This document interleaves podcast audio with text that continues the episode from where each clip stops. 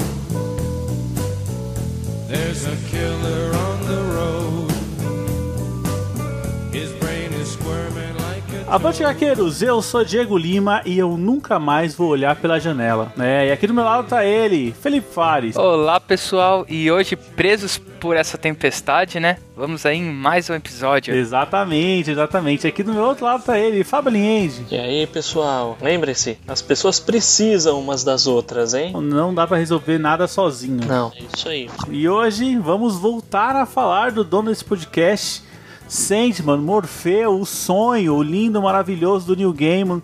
Chegamos aqui até que enfim a história 8, Fim dos Mundos, escrita em 1993, e que reúne as histórias da edição 51 a 56. E eu vou te falar que eu não estava pronto para esse petardo, não estava pronto. Também não, velho.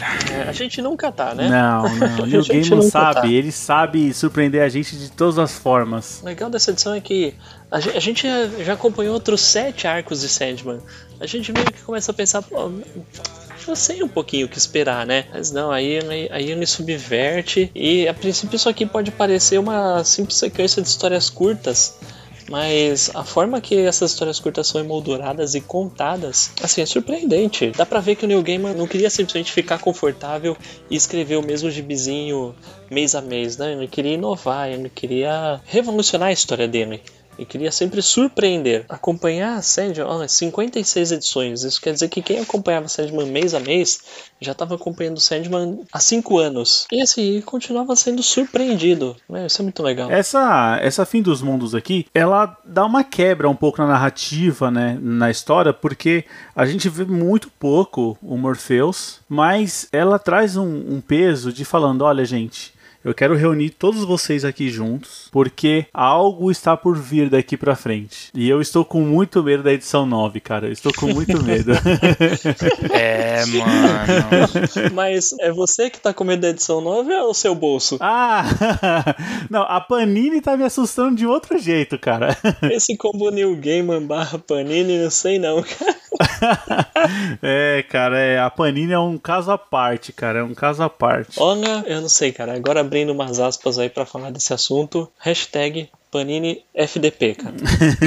só, só isso que eu tenho a dizer. Aumentou demais. Cara, não dá, não, Não, dá. não dá. 86 reais uma coleção que era pra ser um formato econômico, cara? Não, né?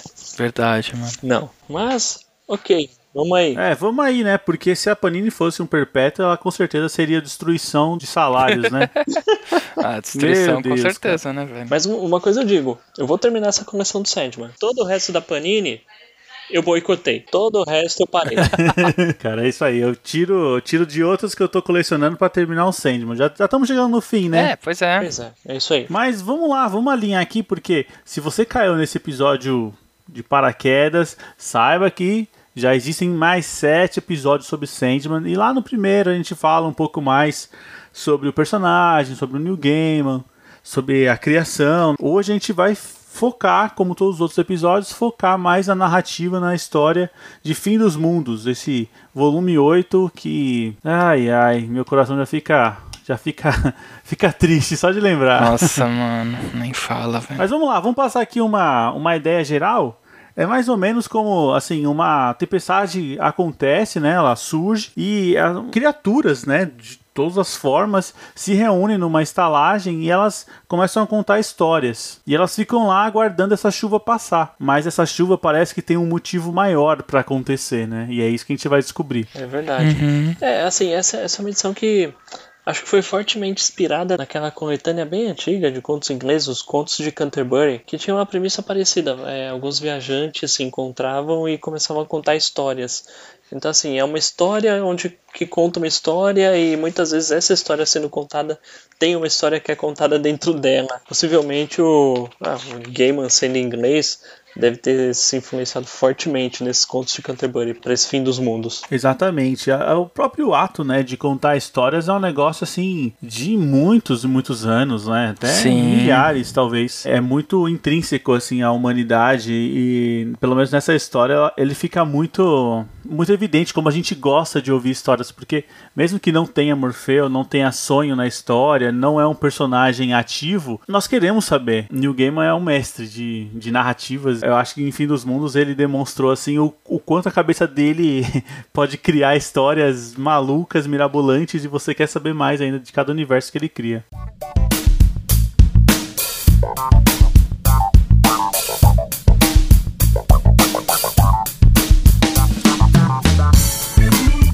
Bom, pessoal, não temos recado pra hoje, é isso mesmo? É isso aí. É isso aí, que coisa. É, mais uma vez, né? Mas tudo bem. Tenho certeza que no próximo programa, na próxima semana, a gente vai ter recados pra ler, porque eu gosto muito desse, dessa interação, saber se as pessoas estão gostando dos nossos programas, saber que elas podem contribuir e como é que elas fazem pra poder interagir aqui com a gente. Só mandar um- uma, uma mensagem para contato.hqueiros.com.br ou através do WhatsApp, cujo número é. Vai lá, Felipe. O telefone é DDD 11 96244 9417. Ah, então não tem desculpa, né, gente? Se você tem vergonha de mandar áudio, não quer. Ah, não quero ser ouvido, minha voz é feia, manda um e-mail, cara. Manda um e-mail lá pra Manda gente. e-mail ou, né, chama no WhatsApp e manda texto, né? Exatamente, chama no Instagram.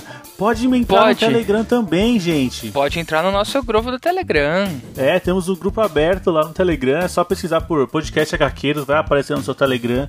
Ou se quiser ir direto, na bio do nosso perfil no Instagram também tem lá um link que vai direto pro grupo. Então não tem desculpa, é um grupo aberto. É só chegar lá, tem uma galera louca pra trocar ideia. Se você tá afim de ampliar seus amigos que gostam de quadrinhos, o Telegram é o canal.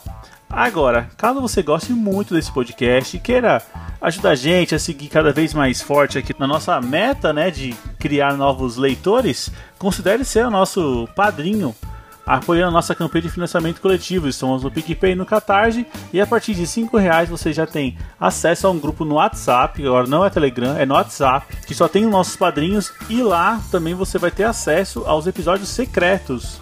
Isso mesmo, toda semana a gente lança um episódio só para os padrinhos.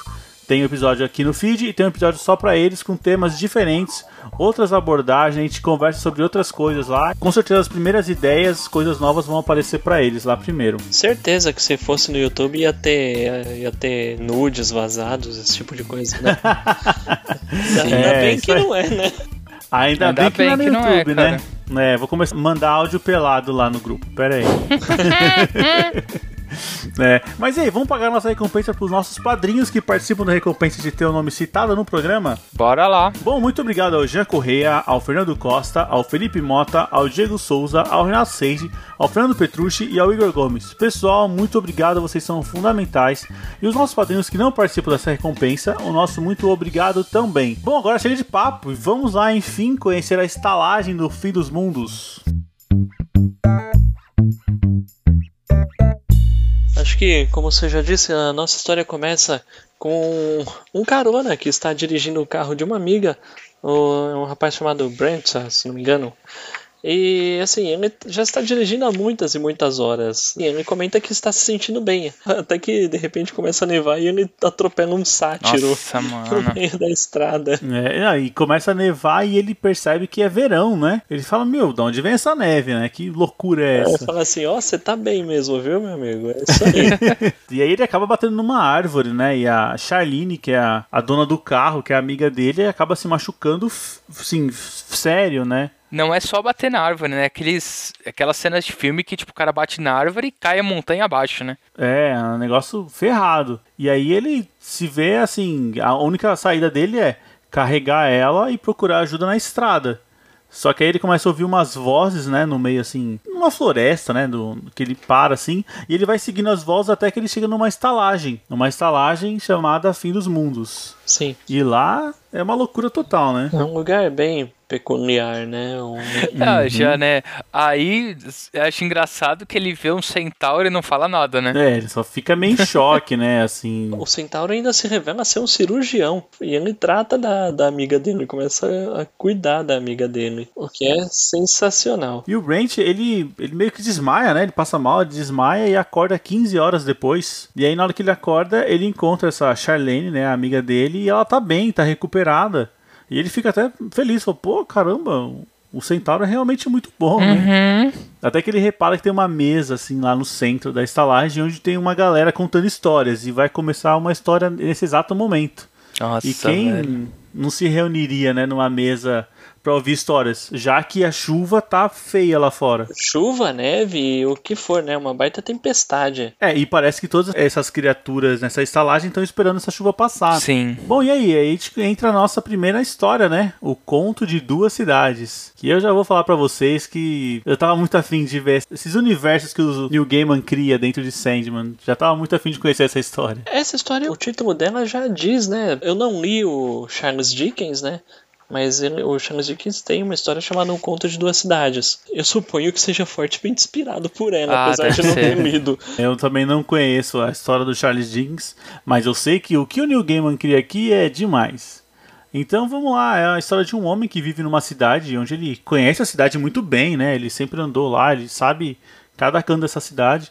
Até que numa certa manhã ele pega um metrô, o metrô tá vazio, né? E ele encontra um Morfeu lá dentro. Sim. Que é aquela figura que a gente conhece, né? Um cara branquelão, serião, com o olho reluzente, de sobretudo. O cara olha assim e fala, Ih, tem alguma coisa estranha com isso aqui, Deu né? ruim, né? e aí ele sai do metrô lá, meio com medo, assim. Só que ele não reconhece a cidade. Ele começa a andar e fala, meu, essa cidade tá diferente, tá meio, meio mudado, alguma coisa aconteceu. Até que ele encontra um velho que diz que a cidade, ela é a mesma. Só que ele, na verdade, ele não tá sonhando. Quem tá sonhando é a cidade. Nossa, muito Fala que as isso. cidades são organismos vivos, né? Que têm suas vontades também. E elas mudam, né? De acordo com essas vontades. Muitos anos depois, ele encontra esse senhor de novo que fala que ele não teme o sonho da cidade, e sim ele teme quando a cidade acordar, né? Que aí talvez aconteça mudanças radicais, digamos assim. E é basicamente essa história, né? Vocês pegaram alguma coisa? Eu peguei mais esse conceito da, da cidade ser um organismo, né? Uhum. Achei bem legal isso mesmo. E talvez o, a curiosidade, né? Porque o personagem ele, ele começa a história completamente aficionado pela cidade onde ele mora e depois com esse pensamento meio, meio bizarro de que um dia talvez a cidade vá acordar, ele, ele passa a se sentir mais. Ele passa a não gostar de cidades, né? Ele começa a morar em, em vilas, uma vila pequena, afastada. É, assim, mas realmente eu não, eu não peguei nada das entrelinhas dessa história. É, fiquem aberto, né? Fiquem aberto. É, ou talvez simplesmente a vontade de, de, de esmiuçar através dessa história que, que, certa, que as cidades têm características próprias e, e portanto, pode-se dizer que cada cidade tem uma personalidade diferente, alguma coisa assim, né? Sim. Perfeitamente. E é legal que todo, toda vez que alguém conta uma história, ele termina falando: e aí, quem é o próximo, né? Quem é que vai contar a próxima história? Muito legal, e a cara. gente já é apresentado a um velho conhecido nosso, né? O elfo Clarucan, que ele já apareceu lá em Estação das Brumas, né? Ele era irmão da Nuala, foi ele que ofereceu ela pro Sandman, né? Que tá lá até hoje, né? No sonhar. Pois é, cara. Sim. Que a gente vê ele assim como o escudeiro da, da Rainha dos Elfos, né? Pelo que entendi aqui. E ele vai fazer uma missão de diplomacia na cidade, né? Mas a gente vê que a cidade ela é bem corrupta também, né? É, assim, pelo que eu entendi, a, a rainha dele manda ele pra manter a guerra entre é, Sim. o povo da planície e, e o outro povo, porque se eles se juntarem, eles podem acabar com a planície das fadas, né, que é onde Sim. ele vive. Então ele falou, ó, já que você é meio zoeiro, meio bagunceiro mesmo, então vai pra lá e mantém, mantém a treta.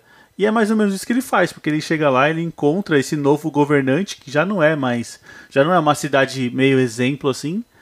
E esse, ele arruma treta com esse novo governante e ele acaba sendo condenado à morte. O Mano. cara é- ele realmente nasceu pra uma treta, né? É, e a, a curiosidade é que esse governante da cidade, assim, ele é um líder religioso que tomou o poder político pra si também. Sim, cara. Então, então assim, é, ele é um, um desse, tipo um desses pastores aí que se elegem pra, pra cargos políticos, alguma coisa É assim. uma Malafaia da vida. Uma faia da vida, é.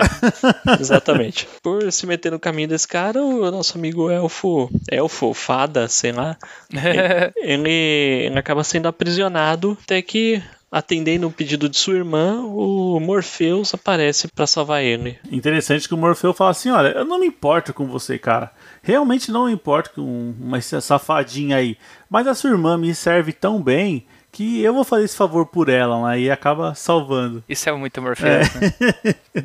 Se vira aí, meu. Você que lute.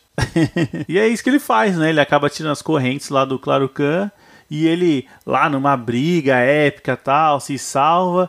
Só que aí, no meio da tempestade, ele vai para lá na estalagem. O detalhe é que as pessoas da mesa falam: Meu, será que é verdade essa história? E ele fica meio puto. Ele fala: Que, isso, cara? Eu não quero saber de mais nada. E sai andando, né? Não quer nem saber. O que também já traz daquele ponto, né? Será que era verdade as histórias que a gente vai ouvir aqui? A gente não sabe, né? Não. E aí, agora vamos para uma das histórias mais legais, hein? Ah, essa é bem legal, hein, cara? Essa aqui traz um velho conhecido, não, mais um velho conhecido de volta. Esse velho conhecido é aquele cara que a gente quer ouvir histórias dele, cara. É um cara que tem muito para É contar. porque o cara é velho mesmo, né? exatamente, cara. Exatamente. O homem de boa fortuna, né? Da Casa de Bonecas. É isso aí. É muito da hora. É Rob Gadlin. É, mas a gente vai acompanhar o garoto Jim. Isso. A história desse, desse garoto Jim, quando eu começou a ler, eu pensei, mas isso aqui é a Ilha do Tesouro, né? Do Robert Louis Stevenson, que, que também era um garoto chamado Jim, que fugia, mas aí não, não tem o pirata Tom Long John Silver. No, no plot, né? Mas beleza, aí acaba misturando essa história com a do Rob Gadlin. Cara, mas é bem bacana. Assim. É, é uma, é uma aventura, né? Marítima. É uma história bem bacana, né? Jim era um apaixonado por navegação e meio que fazia de tudo para estar no mar até entrar ilegalmente. E aí a gente também tem o primeiro caso de história dentro da história, né? Ah, legal, né? Quando o personagem para pra contar uma história, né? Isso é legal. Sim. Bem É, bacana. muito, muito legal. E, e assim, e quem acaba contando essa história, a gente descobre mais pra frente que além do Rob Gadlin tem um outro imortal. Bom, aqui ele é apelidado de Gungadin, né? Mas vai saber qual é o nome dele. E, e é uma história meio. poderia ser contada pela Sherazade, né? Uma história das mil e uma noites, onde um sultão é presenteado com uma maçã que concede o dom da imortalidade. Aí Alguns casos acontecem, o coração desse sultão acaba sendo partido, ele come a maçã e vai embora. É, e assim, não é dito, mas pra mim é claro que é o próprio sultão o personagem que conta, ele tá contando a própria história dele, isso é muito legal. É bem isso que você falou, né, Fábio, sobre ser mil e uma noites, né? Porque, tipo, é um conto muito rápido, né? Mas é um conto onde mostra o quanto, né, assim, acabou que ele foi quebrado pela ação do, do que aconteceu, né? Sim, é, meio que bateram na peça do dominó e tudo desmoronou, né? Exatamente. Cara, eu confesso que eu dei muita risada com essa história, velho. Eu dei muita risada, velho. Ai, mano. Caramba, É muito legal, é cara. mesmo? Muito bom. Eu dei risada. Não, imagina a situação, cara. O rei, eu amo mais a minha mulher do que eu, então eu vou dar imortalidade pra ela. Aí ela dá pro amante, o amante dá pra prostituta. E, e vai indo e vai indo, quando vai ver a maçã volta pro rei, mano. Ele fala, puta que pariu. Você vê que é tipo. É engraçado, né? Porque cada um tem alguma coisa que ama mais, né? exato, tipo, exato. E Tanto chega que a prostituta fala, ah, mano, eu prefiro dinheiro à vida, né? Porque ela fala, vou vender essa porra, mano. Eu vou vender pro rei. Ai, cara, é muito legal, velho. É muito... Até essa parte, lógico, depois vai executar a esposa e tal, mas. É engraçado que você começa a pensar, né, velho? Se o rato sobreviveu com um pedacinho, porra, podia ter cortado em vários tecos essa maçã, né?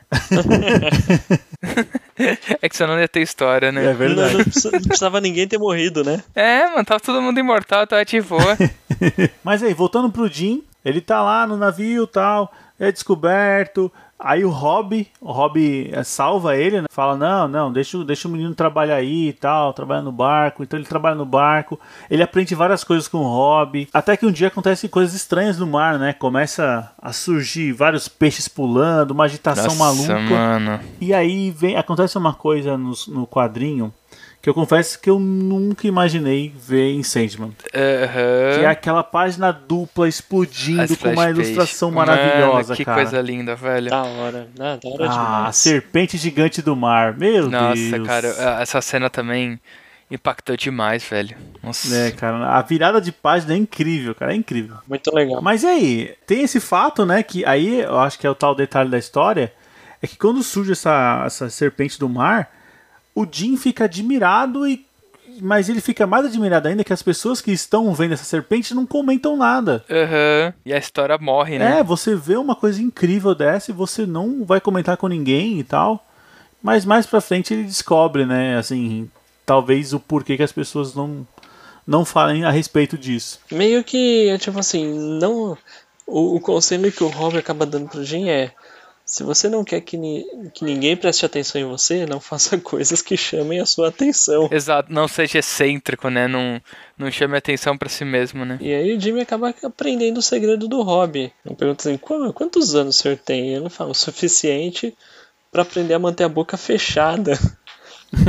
Sobre ter visto uma enorme serpente no meio do oceano. Nossa, cara.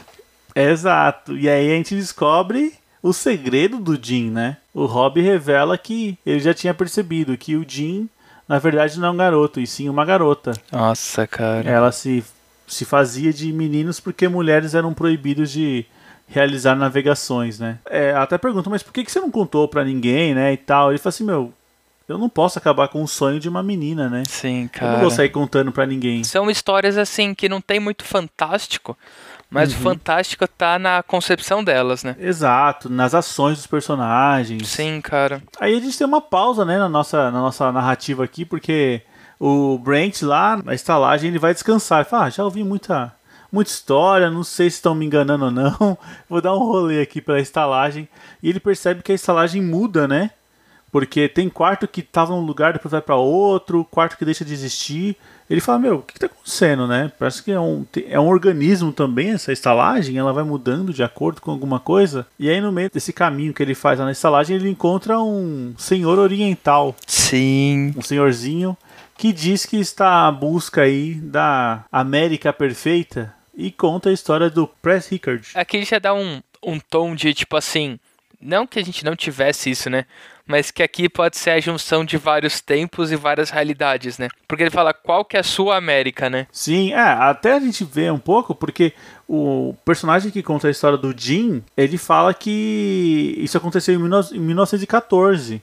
Então você já começa, pô, em que ano isso está se passando? Bom, mas tem carro, sabe? Aí você começa, mano, alguma coisa com o tempo tá bagunçada aqui, né? Tem um detalhe curioso sobre essa história, eu reparei logo no balãozinho de créditos, que, que diz Press criado por Joe Simon e Jerry Gandanet. Aí eu fui pesquisar, o Press Rickard não é uma criação do Neil Gaiman. Que da hora! Foi um quadrinho lançado entre 1973 e 1974, uma série bem curta de, acho que se não me engano foram quatro edições, onde, onde realmente aconteceu isso. Era um adolescente presidente. Cara, eu tô dando uma olhada na- na- nos desenhos, cara, uns desenhos muito legais, cara. Lembrando bastante o que é feito na história aqui. Dando uma olhada na sinopse, é bem parecido com tudo que o Neil Gaiman conta. Cara, muito legal, assim.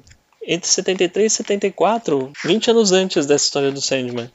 Cara, muito legal, muito legal. E, curiosidade, criação do Joe Simon, que é co-criador do Capitão América junto com o Jack Kirby. Caraca, hein, mano. Mas, vamos lá, vamos, vamos seguir com a história aí. Interessante. Assim, não precisa ter lido essa série original para acompanhar essa história aqui, porque isso aqui é uma releitura, meio de tudo. Então, assim, meio que é um garoto gênio, né? Se a gente para pensar, o Sandman também, né? É um personagem reaproveitado, né? Ah, é verdade. Ninguém mais que sabe fazer isso bem. Mas e aí, vamos conhecer esse garoto presidente aí, o garoto gênio, que conserta relógios? E aí é engraçado que, assim, logo na- nas primeiras páginas já é apresentado o personagem chefão Smile, né? Que aí eu não sei se, tipo, seria a tentação de um atalho, né? Porque dá a entender isso, né? Porque ele tá sempre lá pra instigar o Press a fazer o caminho mais curto, né? Confesso que mais pra frente eu cheguei a interpretar esse Smile mais como uma, uma personificação da política, talvez. Sabe? Sim, Que não, pega com essas certeza. pessoas super talentosas e vai e vai maquiando e vai moldando, sabe? Fazer trabalhar a favor dela. Não, é, é aquele conceito que, tipo, o realmente o político de verdade não é o que tá nas frentes das câmeras, né? Sim. O poder pelo poder, talvez, né? Assim, o- algo do gênero. É uma figura que abre muita interpretação, né? Nenhuma Abre, boa. cara. Não, nenhuma.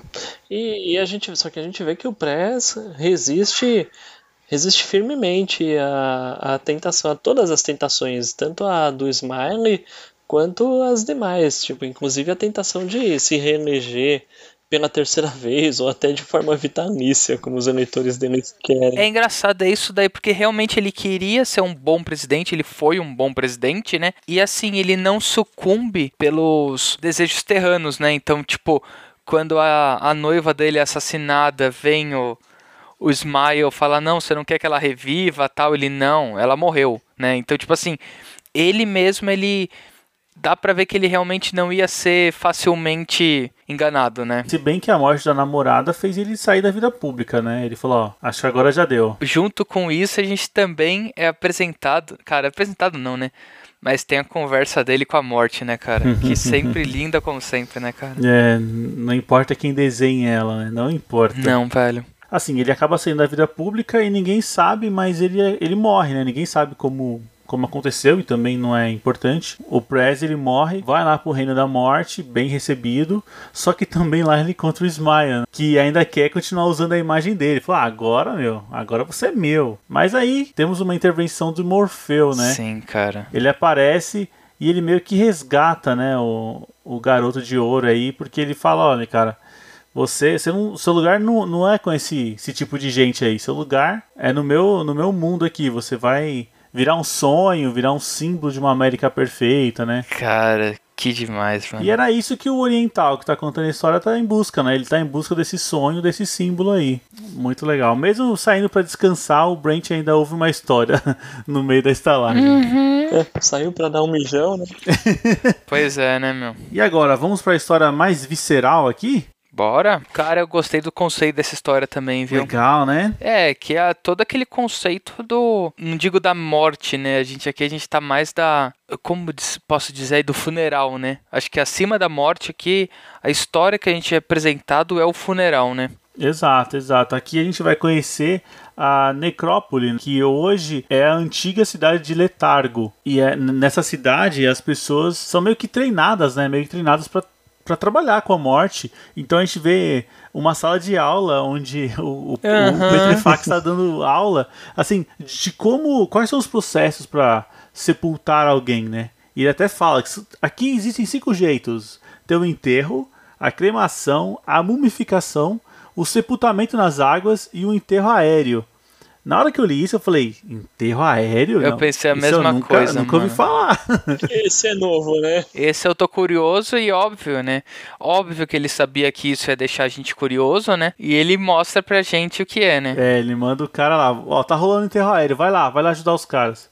E a gente descobre que o enterro aéreo nada mais é do que a gente leva, né, o corpo do falecido lá numa, numa parte alta e começa a tirar todos os órgãos de dentro dele. E alimentam as aves, né? Mas assim, é legal que o ritual ele parece ser meio macabro, meio forte, mas é tudo feito com respeito. Parece que essa é a, pre- é a premissa, né? Isso é, é muito interessante do da premissa da cidade é que a cidade só ia prosperar e existir enquanto eles tivessem respeito pelos seres, né? Eles chamam de clientes. Os clientes. É. Os clientes seriam o- os, as pessoas que eles enterram, os mortos que eles enterram. É, não, e faz todo sentido, é o trabalho deles. Mas assim, uma das partes principais desse sepultamento aí é, aéreo, né, o enterro aéreo, é que depois que as aves estão comendo lá, né, os restos mortais, essas pessoas que estão fazendo esse sepultamento, eles sentam e começam a compartilhar histórias. E aí a gente também tem de novo a história dentro da história. Que a gente vai ouvir a história, né, do Billy, o cara que ele escavava mortos para estudar anatomia né, dos, dos corpos e acabou sendo condenado por isso. Nessa época, a condenação queria dizer forca. E só havia um jeito de se livrar da forca, que era você aceitando o cargo que ninguém queria ser na cidade, que é o cargo do carrasco, porque todas as pessoas iam começar a te evitar, né? Pô, esse cara é o carrasco e tal. E foi assim que o Billy teve um jeito de prolongar a sua vida, né? Sendo um carrasco. Eu achei essa história bem, bem interessante. Não, e é, é legal assim que até não é que ele troca pela forca, né? Ele iria ser enforcado, né? Porque É. só que ele posterga a vida dele antes de ser enforcado, né? E aí a família inteira dele faz com que ele pareça que ele esteja bem, só pra ele poder morrer em paz em casa, né? Nossa, é muito inventivo, né, cara? Totalmente, cara. Tem uma coisa nessa história, eu não sei se vocês repararam, mas toda vez que ele, ele tá descrevendo o ato de enforcar uma pessoa, ele usa uma referência diferente. Que ele fala assim: ah, o carrasco é o cara que administra a última queda. O cara que ele vai cavalgar na égua de três pernas. O cara que chuta o vento. Sei, ele vai cara. se referindo ao enforcamento de diversas formas, cara. Eu achei isso muito, muito inventivo e engraçado, cara. Eu realmente Sim. achei esse detalhe muito legal. Ele chama o Billy de mestre do bailado. Mas é, então, olha isso. é muito engraçado, cara. É muito sagaz, assim, ele coloca uns toques ali no meio, gostei mesmo. Acho que provavelmente essa história, por ter essas histórias curtas no meio, é, é- acho que é a mais legal. É, é, verdade, é bem divertido. é bem interessante, né? E a história seguinte, um dos mais novos conta, é meio que uma história da própria cidade. Ele está contando uma história e a história foi de quando ele encontrou um dos perpétuos, no caso o Destruição, e o Destruição contou pra ele uma história e assim a gente vai lendo e, e é tudo bem claro, bem bem preciso, você não fica perdido no meio da história. E, e assim, e a história que o Destruição conta pra ele é da antiga cidade dos mortos, antes de Litago. E ele conta por que, que essa história. Por que, que, essa, que essa cidade perdeu o direito de sepultar os mortos que a Litago tinha atualmente. E aí o Destruição conta que na antiga necrópole as pessoas não tinham o respeito pelos mortos que eles têm atualmente. Então, e certo dia ele comenta. Seis estranhos vieram à cidade e comentaram: Nossa irmã está morta. Eles disseram. Tá morta, mas o corpo dela não tá aqui e também não tem nenhuma oferenda pra ela, né? Isso. E aí eles riram, chamaram de loucos. E aí ele falou, ah, o mais velho ergueu as mãos e falou, essa não é uma verdadeira necrópole, sua autorização está revogada. E aí a gente percebe quem são esses seis, né?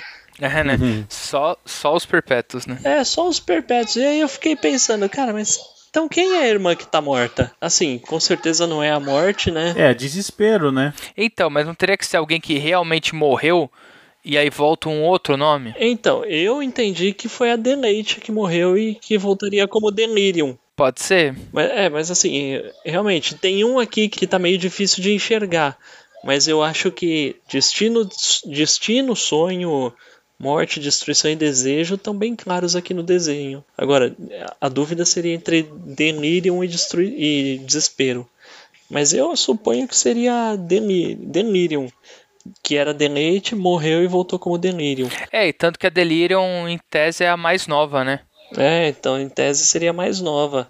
Cara, muito, le- muito legal esses pequenos detalhes que ele vai que ele vai montando. Ele montou a história de um perpétuo que morreu e voltou sem nem ter dedicado uma edição pra isso. Sim, Não. sim. E fica meio claro que os rituais funerários, eles não são pros mortos, né? E sim pros Não, vivos, cara, né? É sim. como se fosse uma forma de homenagear quem, quem foi. E é por isso que as pessoas contam histórias em velórios, né? Que é pra lembrar de alguma forma a pessoa. Isso que ele fala é realmente um negócio muito interessante, né? Porque, tipo, é pra quem fica, né? Sim, exato. É, é- acho que eles falam mais de uma vez, né? Quem morreu, morreu, cara. É, o morto já era, né? E aí, cara, agora a tempestade continua caindo. A gente até pouco esquece da estalagem, de tantas histórias que a gente ouve, mas a chuva continua caindo. Só que a dona da estalagem se aproxima lá da roda dos pessoal que estão contando as histórias e verdades começam a ser reveladas. Ela fala, pois é, agora vai ser a minha história, né? Um negócio que eu, que eu achei interessante, né? Antes de começar todas essas histórias, né? A menina se perguntando porque são todas narrativas masculinas, né? Eu, eu senti muito que era como se fosse até uma, uma pseudocrítica, né? Como o homem sempre teve mais voz, né? Sim, faz todo sentido. A Jim, né, fica ofendida, né? Ela fala, não, mas a sua história é, é de um menino, né? tipo, você literalmente falou isso pra gente, né? Você teve que se fantasiar de homem pra poder ter uma aventura, né? Isso na boa, isso mostra que o, o Neil Gaiman e todo o resto dos roteiristas estavam muito na frente do tempo deles, né, cara? Sim. Debatendo isso há 30 anos atrás, quase, cara. Cara, absurdo, mano. Mas absurdo. aí, a gente descobre então que a chuva é uma chuva de realidade, né? Sim, cara. É uma parte meio mística, confesso que eu não entendi, não ficou muito claro pra mim, assim. É, eu também fiquei bem. As pessoas estão lá, enquanto tá caindo uma chuva de realidade, realmente passou um pouco despercebido pra mim. Me lembrou até daquela história do deserto, né? Que o deserto trazia todo mundo junto, né? É, uma chuva de realidade quer dizer que é algo que está acontecendo de verdade, né? É engraçado que, assim, tava acontecendo de verdade, mas aí o Brent se vira e a estalagem já tá bem maior e já tem centenas de pessoas lá dentro. Nossa, mano, é muito louco, é muito louco. Ele fala, mano, o que tá acontecendo, cara? É realidade? Que história é essa? Bom, assim, chega uma hora que a tempestade passa, né? Só que eles percebem que tem alguma coisa acontecendo do lado de fora. É, aí eles vão olhar na janela, né? Eu- Aí eles vão olhar na janela. Não, parei de ler, parei de ler, porque. Porque assim, ah, tem um detalhe que a gente deixou escapar. É, quando a dona da estalagem fala que é uma chuva de, de realidade e tal, o Centauro ele comenta que isso é um grande evento, porque já aconteceu uma vez essa, essa tempestade e agora tá Uhum. acontecendo de novo. O que, se a gente parar pra pensar, talvez essa primeira tempestade pode ter sido quando uma Perpétua morreu. Pode ser. A É, gente acabou de ouvir a história, né? Da, da Deleite, pode ter sido a Deleite que morreu, e aconteceu essa tempestade. E agora aconteceu uma grande coisa. E nesse exato momento eles vão lá pra fora e começam a ver a cena que eu vou te falar que. Lágrimas caíram, cara. Lágrimas, Lágrimas caíram. caíram. não, não pode ser, cara. Lágrimas caíram. Cara, esse, esse destino no horizonte aqui também. É, cara, você. Eles vão lá pra fora e da janela eles veem uma imagem gigantesca, gigantesca, gigantesca do destino vindo à frente, né? Com o seu livro da história.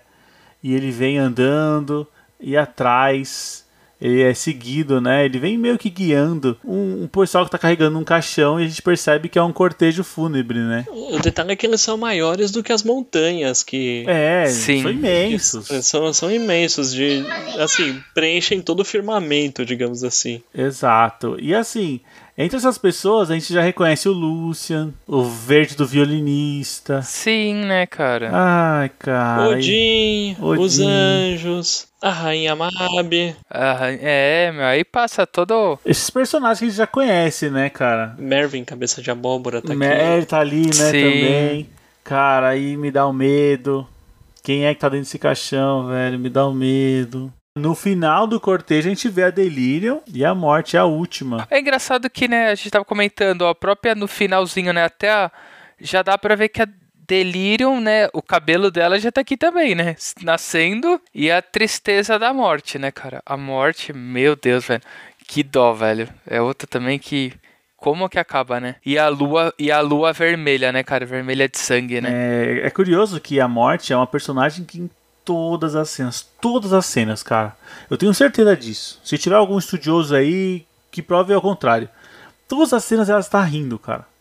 Ela tá feliz, Sim. ela é o personagem mais feliz quando Ela ela, tá tá. alegre, né? É. Mas nessa cena ela tá despedaçada, velho. Ah, já apareceu nervosa algumas vezes, já apareceu dando esporro. É, Já. É verdade, em alguns, já. é. Verdade. Mas triste não, triste. Desse jeito. Triste não de- ela tá né? devastada, Triste não, cara. é. Ela tá acabada, ela tá né? acabada, cara. E ela tá caminhando. E é engraçado que o, o Brent lá na estalagem, que tá vendo toda essa cena, ele, ele meio que se apaixona por ela, né? Ele fala, meu, ela é muito linda, Uhum. cara. Assim, eu, eu nunca esqueci dela. A morte é uma figura ímpar. Com certeza, né, cara? Mano, o que que aconteceu, velho? O que aconteceu? A gente vê que desespero faz parte do cortejo também, né? Desespero. Uhum. Desespero tá aqui. É, e, de- e destino. Eu não quero ficar procurando, não, Poxa. Fábio. Eu não quero ficar procurando. Poxa.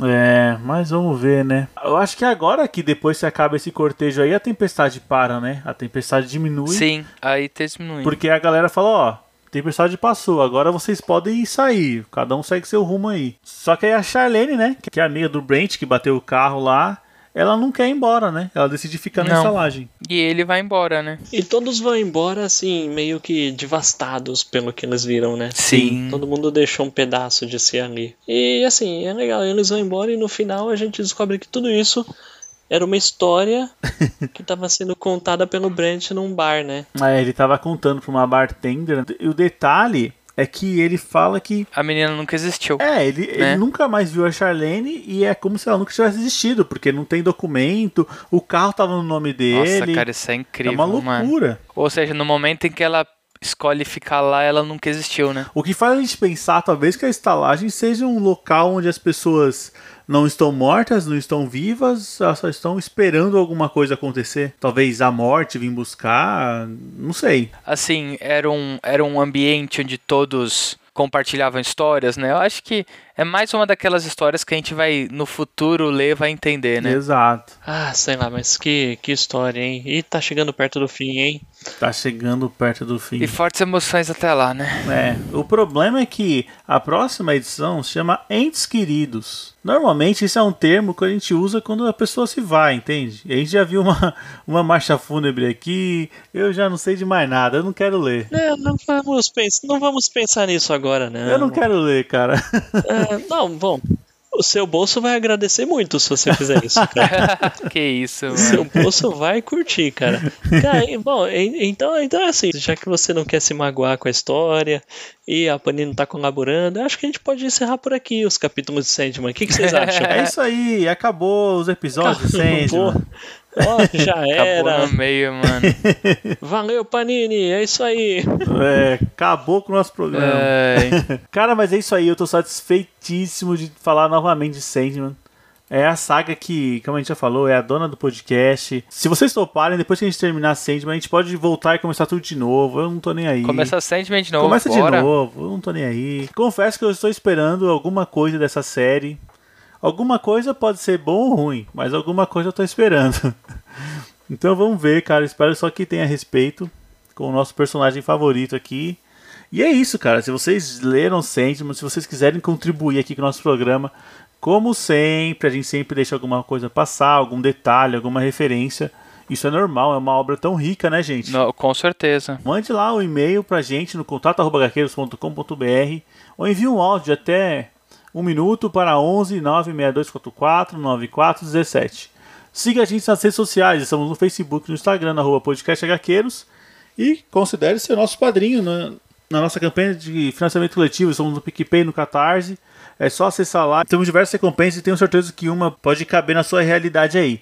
Mas caso você gosta muito do nosso podcast e talvez não esteja no momento para apoiar a gente financeiramente, ajude compartilhando esse programa aqui ou qualquer outro programa com os seus amigos ou com uma pessoa que você saiba que talvez possa gostar de um tema ou outro, que com certeza vai ajudar a gente demais. Bom, pessoal, eu acho que é isso aí. Eu acho que a gente precisa arranjar agora quem vai contar a próxima história. E eu vejo vocês na próxima semana. Com certeza. Com certeza. Beleza, valeu. Falou. Falou!